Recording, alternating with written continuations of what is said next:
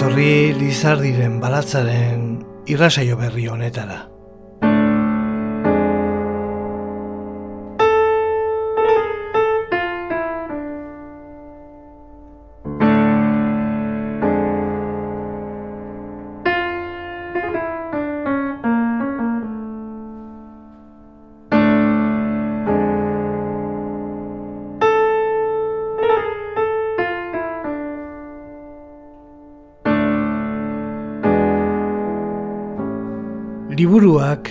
Kakazarra dira.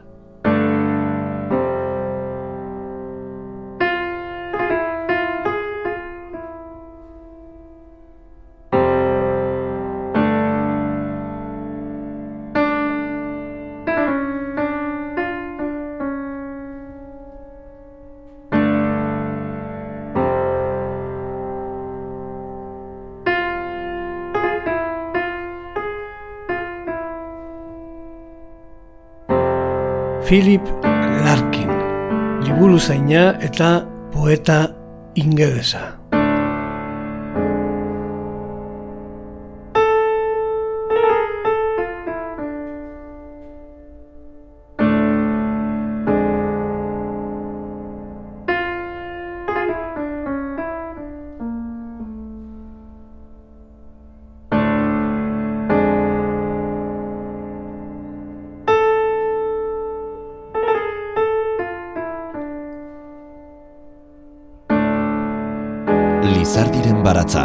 Jose Luis Padronen irratzaioa, Euskadi irratian.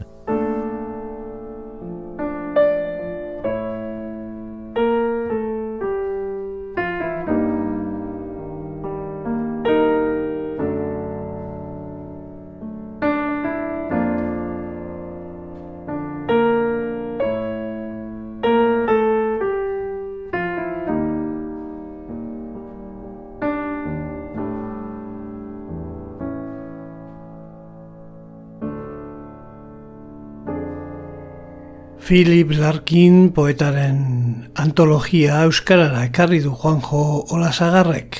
Zuz argitaretxeak plazaratzen duen munduko poesia kaierak bildumako berroita zazpigarren zenbakian. Maialen berasategik bildumako editoretako batek egindu itzaurrea eta Larkinek idatzi zituen hitz horiek gogoratuz eman dio liburuari hasiera. Liburuak kakazarra dira idatzi zuen larkinek, non eta liburu batean. Maialen berasategik erabili du esaldi hori. Zertarako eta Philip Larkinen antologia bat aurkezteko. Eta guk ekarri dugu. Nora eta liburuei buruzko irrasaio batetara. Pikutara urte berriko asmo honen zerrenda. Aste artean eta igandean, badator Lizardiren baratza, Euskadi irratia. Hogei garren mendeko poeta ingelesen e, erreferentzia ezinbestekoa da Philip Larkin. Mendearen bigarren erdialdeko izen e, handietako bat. Etzen oihartzun publikoaren zalea, baina jaso zituen hainbat errekonozimendu eta ohore. Bere estiloa lirismo eta pozbide ezaren arteko nasketa mingisa definitu izan dute, estilo soila eta lasaia. Juanjo Lasagarre poetak egindu lan eskerga, larkinen eh, poesia euskarara ekartzen. Zenez, aldizkarian eman zuen lehen eh, poema bat, 2000 eta lauan, eta urrengo urtean bolgako batelariak blogean bi emanalditan poeta ingelesaren e, hogeitaka poema itzuli zituen eta egilaren aurkezpen bat e, eman. Lehenak poesiaren alorretik, bigarrenak musikaren alorretik, larkinek zein morriseik, bai batak, bai besteak, ezinezko gauzak nahi dituzte bizitza zaigun trampa honetan, bataren olerkiek eta bestearen kantuek. Horiesek osatuko dute Lizardiren baratza programako gaurko saioa. Lizardiren baratza, poesia eta musika, Euskadi irratia. Lekuak eta amolanteak, ez Ez dut sekula aurkitu hau da nire herria hemen geldituko naiz. Esateko moduko lekua. Ez eta nire izanaren zein izenaren jabe egin dadin aparteko norbait hori topatu ere. Aurkitu izanak frogatzen du agian aukera gehiagorik ez duzula nahi amoranteari eta bizilekuari dagokienez zualde batera usteko eskatzen diezu, ez dadin zure errua izan, iria asper bihurtzen bada, eta neska ergel. Horiek ez aurkitu izanak ordea, behartzen zaitu, behartzen zaituenez, duzunak konformatu ez, zoratuko bazintu bezala jokatzera. Eta, hobe, ahazten baduzu, behar ez diren horiek, oraindik badela lortzea. Zer horren lekua, zer horren maitalea. Nahi duzun hori ezin lortzea edo lortzea zer da zuretzat okerragoa, morriseiren arabera bigarren aukera. Egia esan, galdera zuzena izan barko luke hau, lortu duzun hori altzen benetan nahi zenuena, bai larkin bai morrisei gizaki normalak gizaki arruntak bihurtzearen kontra borrokatzen dira.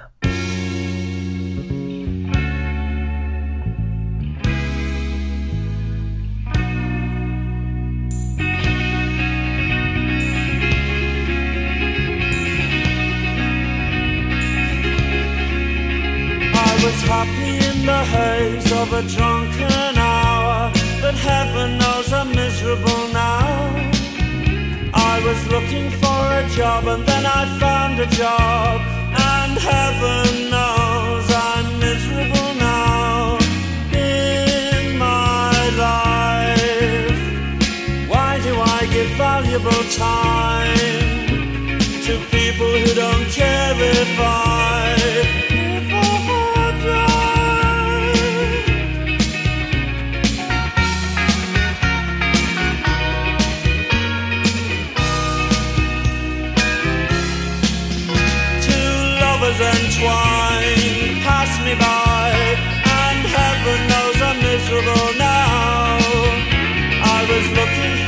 Job and then I found a job, and heaven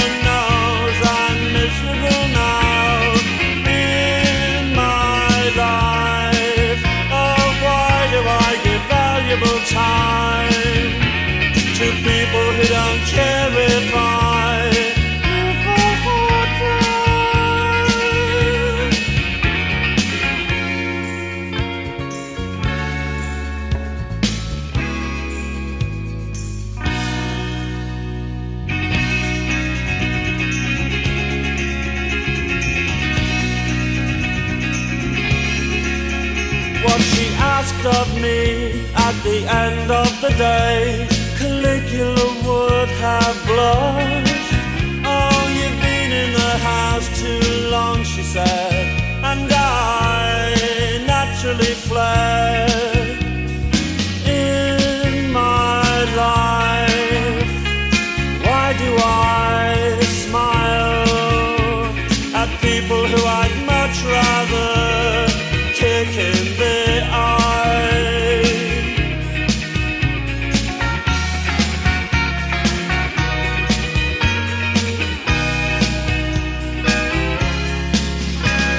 was happy in the haze of a drunken hour, but heaven knows I'm miserable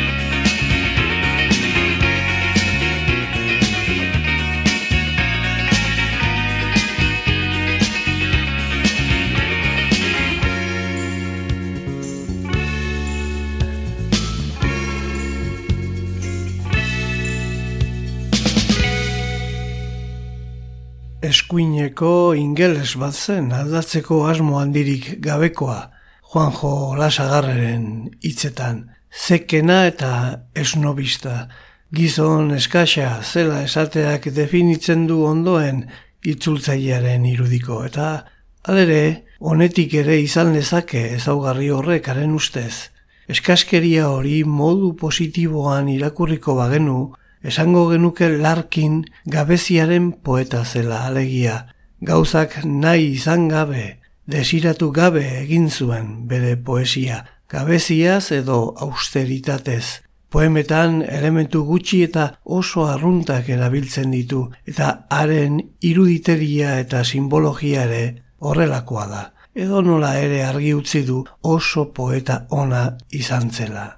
Poemetan bizitzaren eite utxal eta ez deusa ematen zuelako zenbaitek kritikatu egiten zutela ipatu ziotenean zera erantzun omen zuen Felix Larkinek. Eguna zertan ematen duten jakin nahiko nuke, eren sugeak akabatzen? Izan ere, Larkinek gutako edozinek garaia eta tokia salbuespen izan dezaken burges txipiaren biografia baitauka. Mila bederatzi eta hogeita bigarren urtean jaio zen, aita iriko diruzaina zuen eskolan, imitazioa omen zuen doainik behinena, zenbait kritikoren ustetan larkinen geroko poesiaren ezaugarrietako bat izanen da horixe.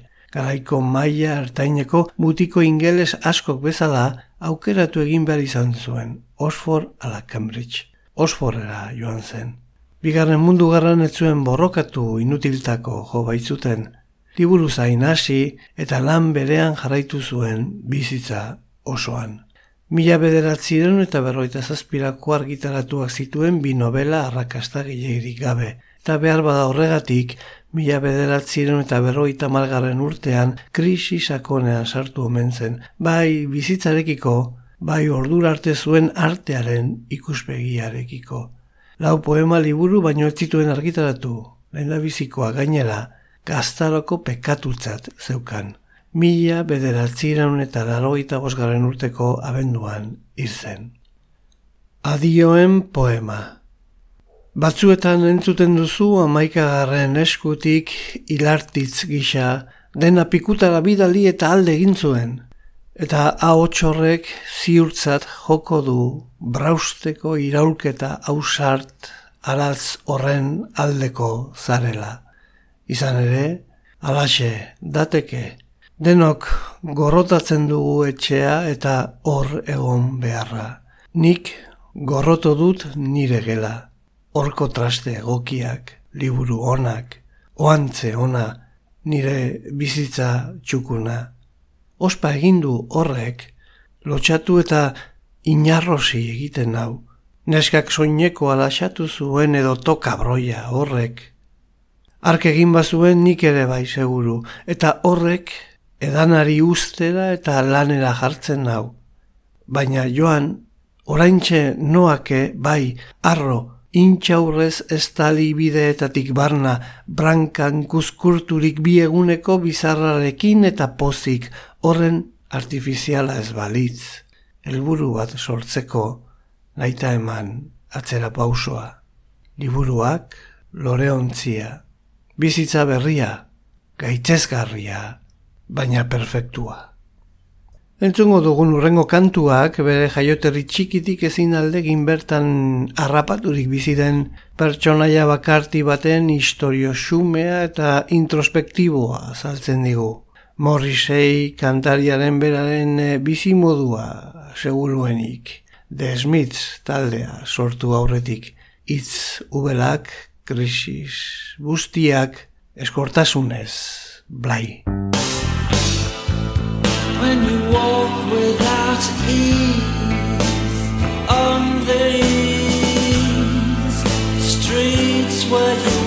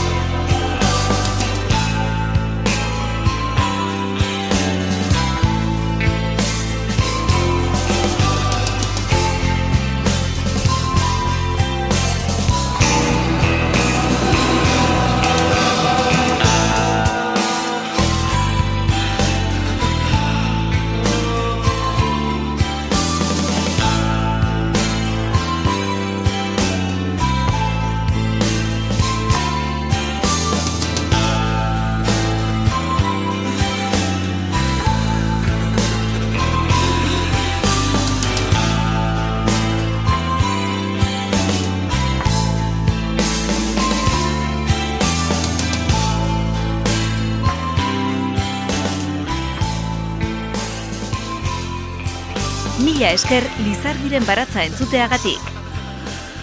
Irratsaio guztiak dituzu entzungai EITB naieran atarian.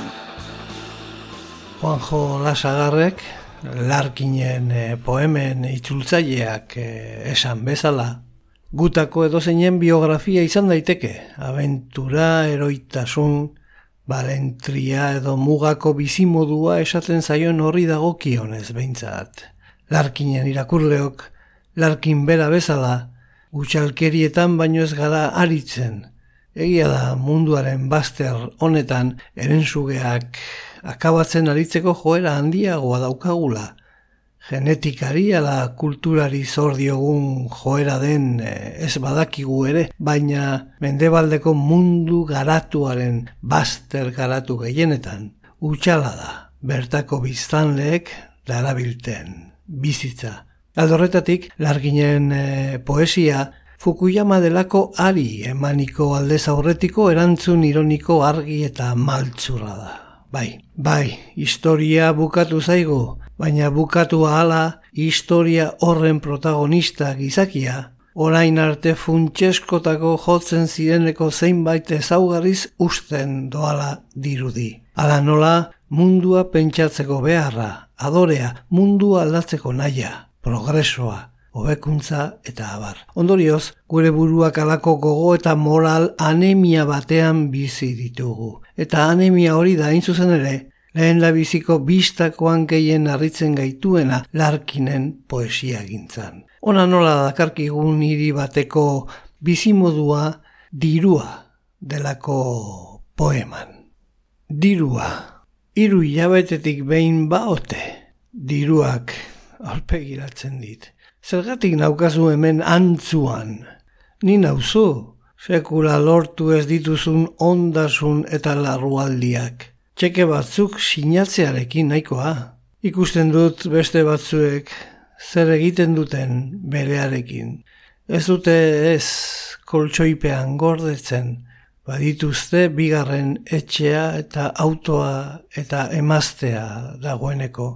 Diruak argi eta garbi, badu zer ikusirik bizitzarekin. Izan ere, pentsatzera jarrita aman komunean asko dute. Gaztaroa ezin duzu jubilatu arte luzatu eta nola edo ala aurreztu dituzun soldata apurrekin bizar egite txar bat baino ez duzu erosi ahalko. Txin-txin diruaren hotxa. Leio handi batzuetatik hiri provintziano bat ikustea bezala da. Auzuneak, kanalak, eliza atondu eta eroak arratsaldeko eguzkitan. Tristea, arras. Mende bukaerako gizaki mende baldarrok duela mende bateko gizakien antzera sentitzen ote dugu, ala gehiago, duela bosteun urteko jendea baino hobea gara, nahi dugun zera materiala oro eskura izateak zein eragin dugugan jainkoa hil zitzaigun bai, baina non bilatzen dugu trascendentzia? Trascendentziari gabe bizi gaitezke? Nola bizi da? Mende hasiera honetako gizakia, zer da bizitza? Erritoak ospatzean zer ospatzen dugu? Gure bizimodu utxala bezain utxala da gure bizitza? Bestea nola ageri zaigu? Gure gurasoak sinetsi zutena guk ez sinesteak noraino asaldatzen gaitu. Ni delako hau guk bizi dugun modu berean biziote zuten antzinakoek? Aukeratzean non gelditzen da? Aukeratu gabea. Non aukeratutakoa? Nor naiz? Zertan ari naiz? Zer da bizitza? Galdera guztiak gabeziatik erantzuten saiatzen da larkinen poesia. Ukazioaren iztegia darabil, bazterketaren hitzak, marginetako begirada galdera horien erantzuna bilatzen saiatzeko, saiatzearen saiatzez, niaren alako definizio negatibo bat lortuz. Zerbait non bai gertatu behar duela eta alaxet deus ez. Dio poemako ahots narratiboak, jatorrizkoan bi esesko erabiliz. Eta izan ere, Apurrekin baino ez du utziko ni hori denborari dagokionez. Iragana, eza eta gabezia baino ez da. Ez dugu. Beste poeta askorengan bezala nostalgiarik, iragan minik. Atzera begiratzeko begirada lauso ederzalerik aurkituko ez. Iragana desio izan eta betegabeko ura dugu, gure desio galduen lurraldea. Horrela sortzen da, gure gaztaroko ametxen eta egun garenaren arteko tarte gaindiezina. Urrengo antzuko dugun kantua hain iruditzen zaigu sakona inda triste abea bakarrik mereziko lukela estreketa bat, oso osorik, saio bat, oso osorik kantua aztertzeko baina hori beste baterako utziko dugu. Feel the soul falling over my head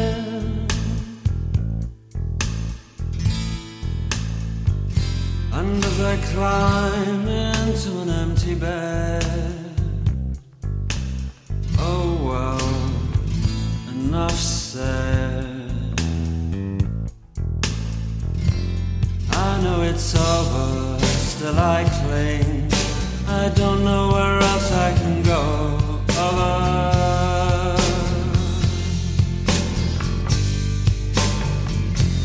Oh, mother I can feel the soil falling over my head.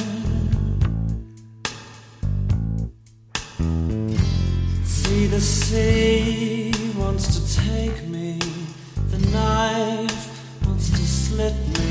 Do you think you can help me? Sad veiled bride, please be happy. Handsome groom, give her room.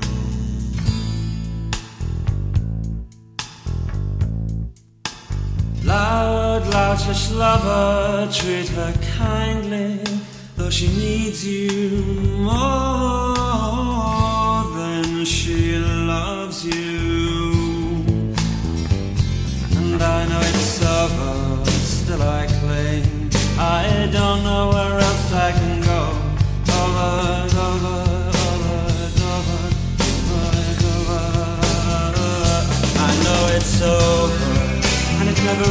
really. But in my heart, it was so real.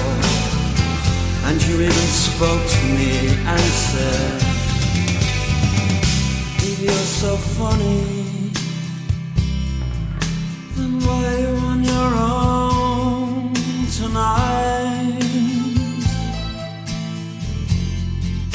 And if you're so clever, then why you on your own tonight?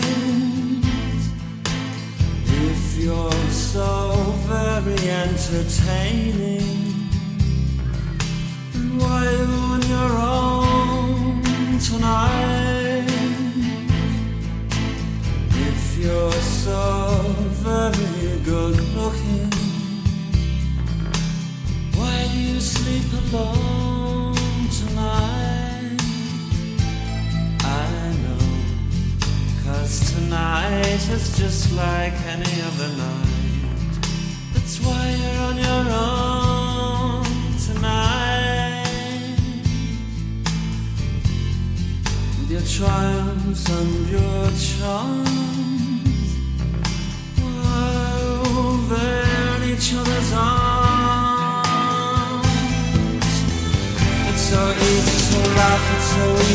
hate. It takes strength to be gentle and kind. Over, over, over, over. It's so easy to laugh, so easy to hate. It takes guts to be gentle and kind. Over, over. Love is natural and real, for you, my love. Not tonight, my love. Love is natural and real, but not for such as you and I,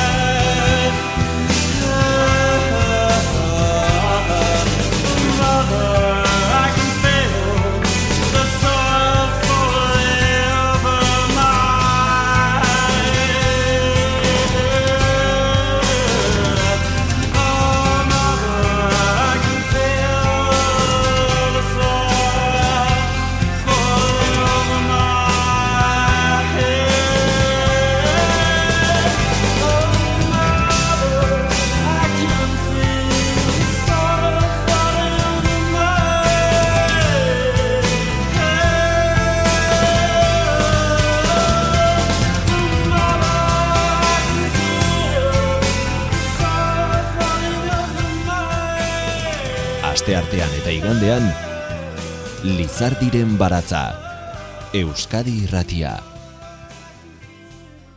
Lizardiren baratza, poesia eta musika, Euskadi irratia. Batzuek diote realitatearen ukazio horrek poesia arraso tristea, tristegia aukeran egitera eraman zuela larkin. Baina Juanjo Olasagarreren e, aburuz, gure eguneroko bizitza baino ez digu islatzen askotan okertu gareneko konsueloa bera ere eskaini gabe. Larkinen e, oraina dudez beterik dago, nola hobe bizi orain hori benetan bizitzeko. Ars poetikoa egiteko modua da. Apaldi batzuetan zehar jarrera bati eusteko arrazoiak ematen dira. Bukaera aldera, bai arrazoi horiek, bai jarrera bera, bestelakoak izan daitezkela iradokiz. Ziurtasun bakarra, gabeziaren tristezia da. Iraganean badakigu gaizki egin dugula bestela, ez genuke hau izanen, alabai etorkizuna eriotza da. Daukagun bakarra oraina da. Eguneroko orain e, mitifikatu gabea, orain arrunta, poetizatu gabea, kaleko gizon baten begiradak argitu oraina edo zehatzago esan da. Ingalaterrako mutil zahar zurrantzeko nazkante baten begirada deskonsolatuak zapustutakoa. Eta horrek min egiten dio irakurleari. Ze poseak pose egia berdaderoak esaten e, baitizkigu. Zuaitzak. Zuaitzak loratzen ari dira erabat esan gabeko zerbait lez. Horrakimuak ernetzen perdetasuna penaren parekoa dute. Haiek berriz jaiotzen direlako otea laguote zahartzen garenok ez. Horiek ere hiltzen dira. Urtero berritzeko trikimailua zurezko eraztunetan ageri da, eta hala ere gaztelu urduriak trinkotasunean aletzen dira maiatz oro. Urtea hilda ematen du diotela. Az zaitez atzera, atzera, atzera berriz. Juan Jolasagarrek larkinen eh, olerkiak euskaratu ditu susa argitaletxeko munduko poesia kaieretan. Bildumaren berroita zazpigarren zenbakia da larkin poetaren antologia. Mila bederatzireun eta laroita bitik, mila bederatzireun eta laroita zazpira iraun zuen The Smiths taldeak. Eta denbora horretan, erresuma batuko talde ezagunenetako bat bihurtu zen. Urte horietan guztietan taldekide bere kosatu zuten taldea, Morrisei abeslariak, Johnny Marr gitarristak, Andy Rourke basu joleak eta Mike Joyce bateria jotzaileak. Taldeak laudisko ofizial argitaratu zituen baita singeletan eta epeetan barreietutako kantuen bi bildum ere. Zuzeneko diskoa izan zen taldearen azken eh, diskoa. Morrisei eta larkin antzeko bulkadak lotzen ditu. Batek olerkiak idazten ditu eta besteak abestiak idatzi eta abesten ditu. Eta egiten dute haien tristura kroniko harintzeko hitzen bidez eta liberean eta hitzen bidez. Bizitza den iruzurraren aurka egiteko.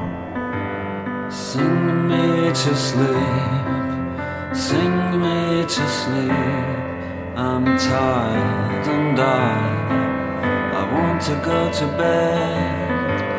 Sing me to sleep. Sing me to sleep. And then leave me alone. Don't try to wake me in the morning Cause I will be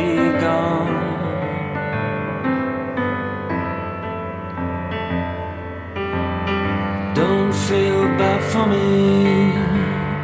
I want you to know.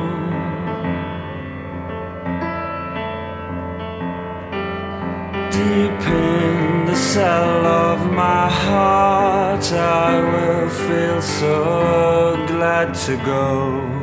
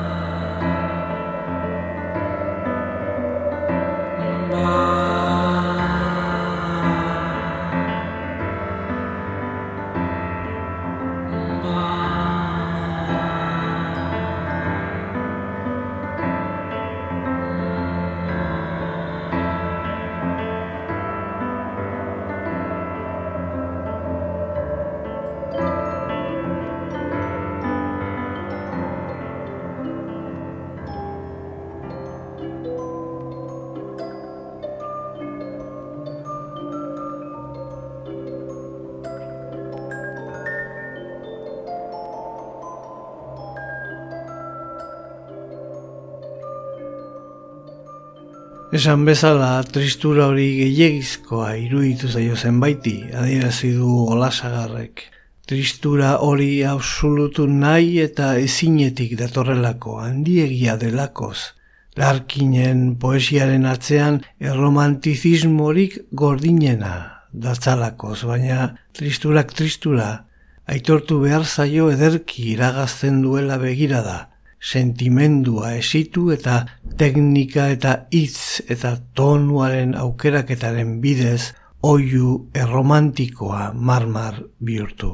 Larkinez gain beste batzuek ere egindako teknika aldaketa eta lenguaiaren berritze hau ingalaterrako guda ondoko egoerari egokitu zitzaion. The movement deitu zioten guda ondoan sortutako mugimenduari eta ondoko ezaugarriak seinalatu zizkioten, erritmo eta errimaren segurtasunerako itzulera.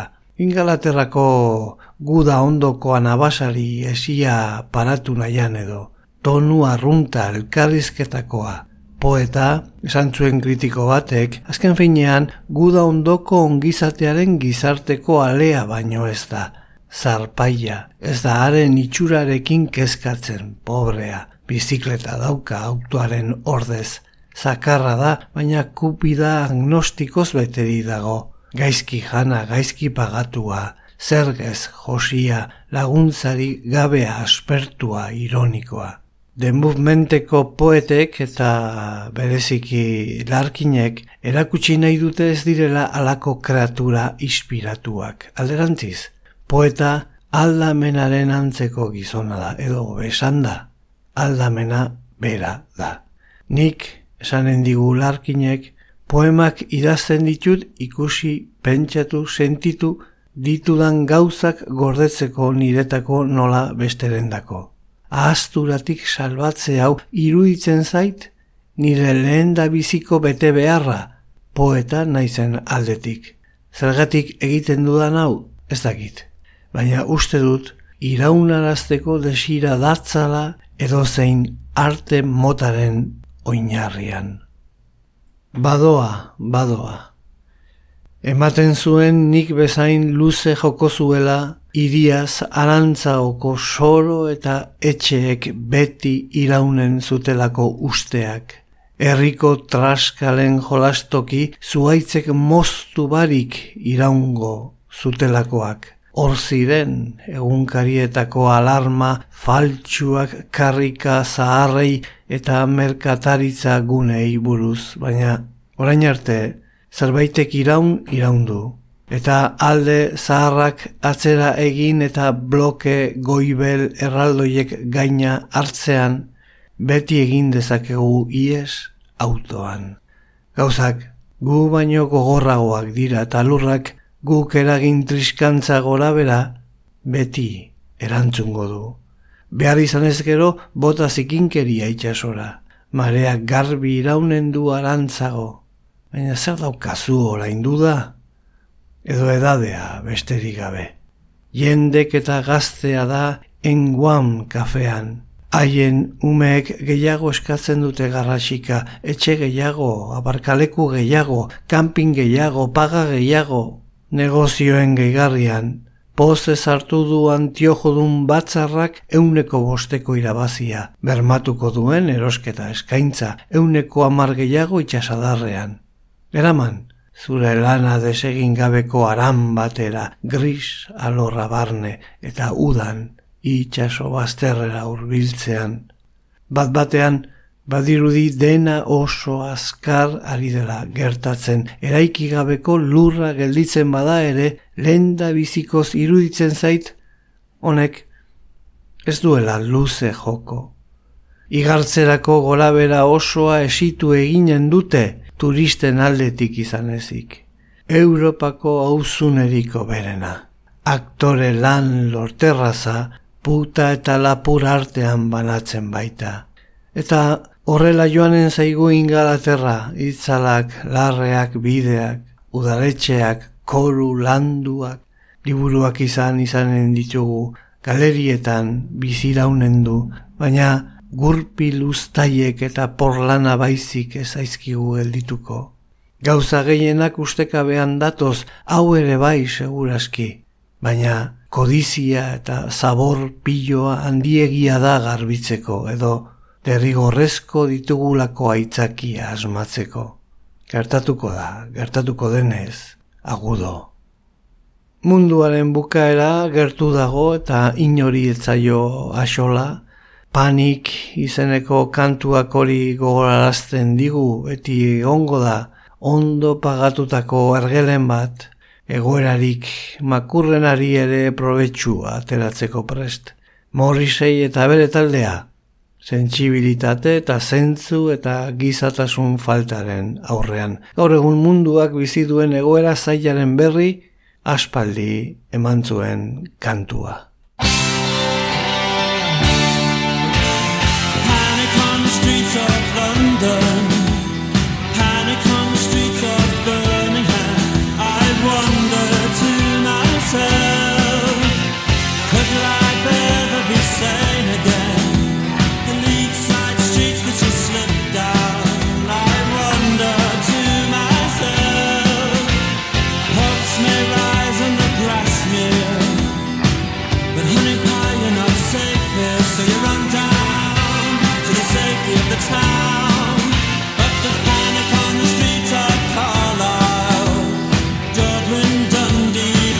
side.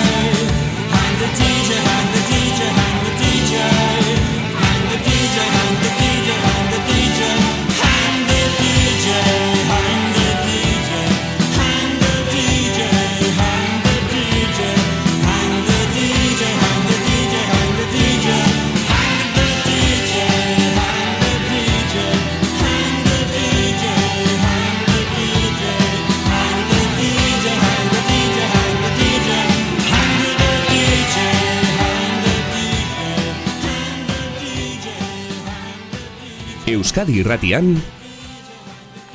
Lizardiren baratza Larkinek labur biltzen digu Juan Jola Sagarre poetak eta itzultzaileak bizitzari buruz idatzi zuen. Bizitza hasteko asperdura da, gero beldurra, esan zuen.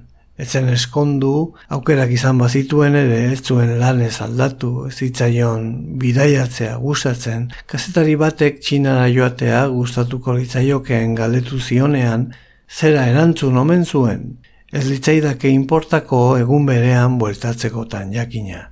Hizkuntzak ikasteari alferikako lana iristen zion, atzerria, arronkeria. Azken arte eutxi zion gabeziaren taktika horri, ukazioaren estrategiari. Amodioari buruz zioena argi ikus daiteke, amodioa atzera berriz poeman. Zeina beste batzuen bizitzetan zuaitza bezala edatu, eta halako zentzua edo ematen omen baitie, eta esatea niretzat ez duela balio.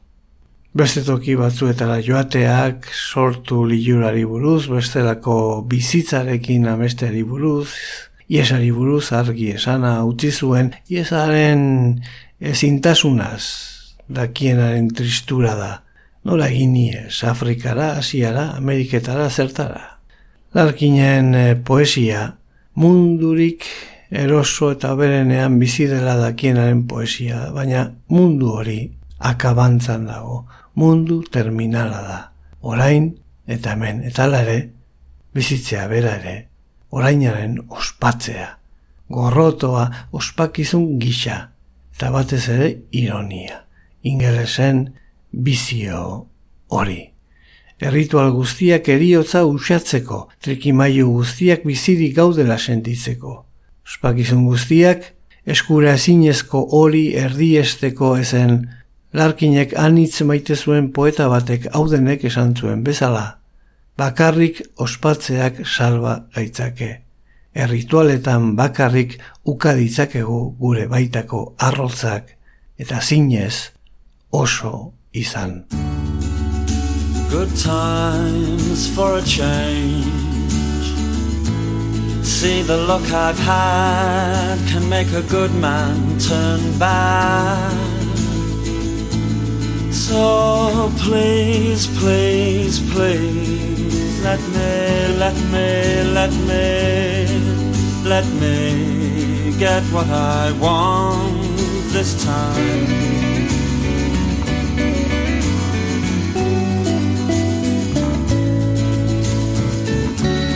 Haven't had a dream in a long time. See, the life I've had can make a good man bad. So, for once in my life, let me get what I want. Lord knows it would be the first time. Lord knows it would be the first time Larkinek beste hainbat egilerekin batera The Movement mugimendua izendatu izan den hildoan egin zuen ekarpena nabarmendu du Juanjo Lasagarrek. Aurreko belaunaldiko egileen gandik aldendu eta beste poesia molde bat landu zuten.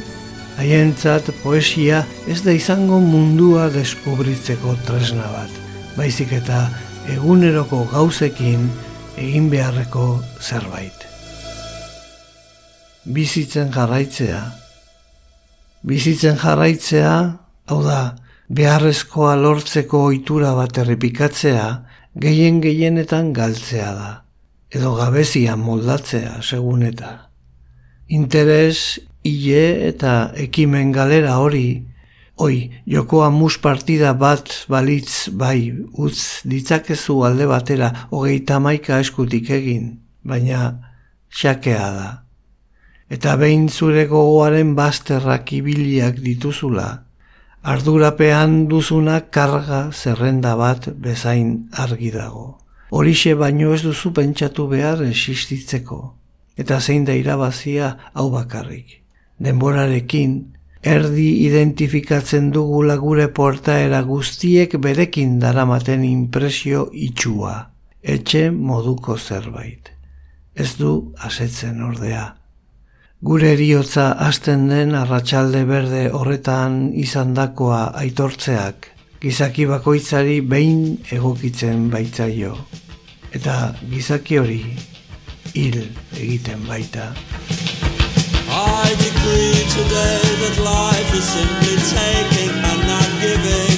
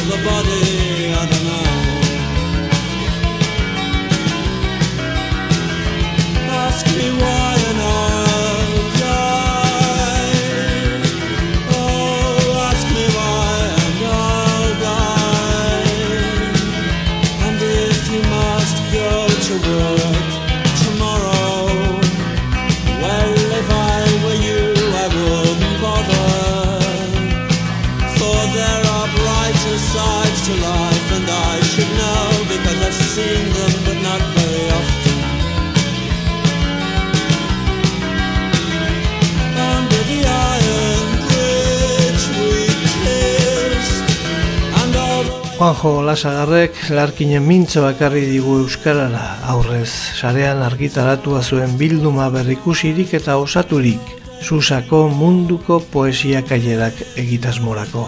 Gaurko irrasaio honetan, larkinen poemak eta desmitz talde mitikoaren abeslari ezagunaren kantuak ekarri ditugu, eta biak elkartu ditugu orainaren mesedetan. Bi artistak larkin eta morisei, artistak izango ez balira ziurrenik, kexarti aspergarriak baino ez lirateke izango baina biek poesiaren goi mailara eraman dute haien arrangura. Bien sormen lanak gure nahi gabeen haringarri ditugu eta hain zehatz eta hain eder adierazten duten irakurtzeak gaitasuna ematen digu zalantza pisutsurik eta inolako erru sentimendurik gabe esateko bai egia bizitza da gainurik eta iruzurrik handiena, eta onenenean jarrita ere, hemen ez dago zorion posiblerik. Mi esker zuen arretagatik, datorren asterarte. Lizardiren baratza, Euskadi irratian, Jose Luis Padrón.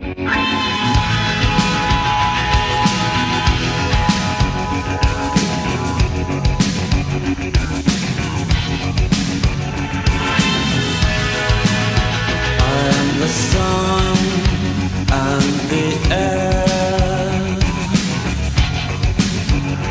All the shyness that is criminally vulgar. I am and nothing in particular. You shut your mouth. How can you?